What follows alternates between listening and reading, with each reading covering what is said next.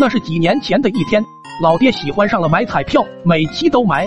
这天又让俺去帮他买彩票，老板刚要问我号码是多少的时候，突然狗蛋给我打来了电话。喂，你家的 WiFi 密码多少呀？幺零幺五二六三八四幺。没想到老板直接把这个当成了彩票号码，给我打印了出来。没办法，只好拿着回家了。第二天，老爹突然闯进来，抱起我说。儿子，俺们发财了！你买的彩票中了，我太爱你了。然后我就跟着老爹，就高兴的跳了起来，一不小心摔了下来，直接从梦中醒来，只听见老爹叫道：“臭小子还睡呢，赶紧给老子买彩票去！”于是俺晕晕乎乎的去了彩票站，想起昨晚的梦，突然有了想法：如果梦到的号码是真的话，那岂不是要发财了？于是我帮老爹买了彩票后。又用自己的零花钱买了这一注号码，然后第二天，俺专门坐到老爹旁边看开奖。当开奖念出幺零幺五二六三八四幺的时候，俺心脏都要跳了出来。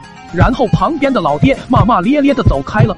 没想到真的发财了。突然想到彩票还在昨天换掉的裤兜里，于是赶紧去房间翻找，却始终找不到。于是就去问老妈：“我昨天换的裤子呢？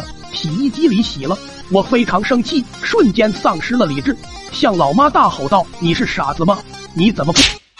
俺又从梦中醒来，原来是老爹把我打醒了，冲我吼道：“臭小子，昨天让你买的彩票呢？赶紧给老子拿来！”我赶紧掏出彩票递过去，拿着彩票就去看开奖了。不过意外的是，我那张彩票还是中奖了，还是全中头奖。老爹高兴的都跳了起来。过了几天，老爹还真去把奖兑了。我们买了别墅，老爹买了豪车，我也成为了村里唯一的富二代。正当我享受生活的时候，狗蛋骂骂咧咧的就过来了，说我居然告诉他假的 WiFi 密码，导致他没有及时回复女友的信息，和他分手了。果然人有钱就变坏。我从梦中醒来，只见老爹气势汹汹的对我说：“臭小子还睡呢，赶紧起来给老子买彩票去。” 这个故事告诉我们，如果有一天我中奖了，那一定是在做梦。小可爱们千万不要模仿哟！爱你，么么哒，么么么么么么哒。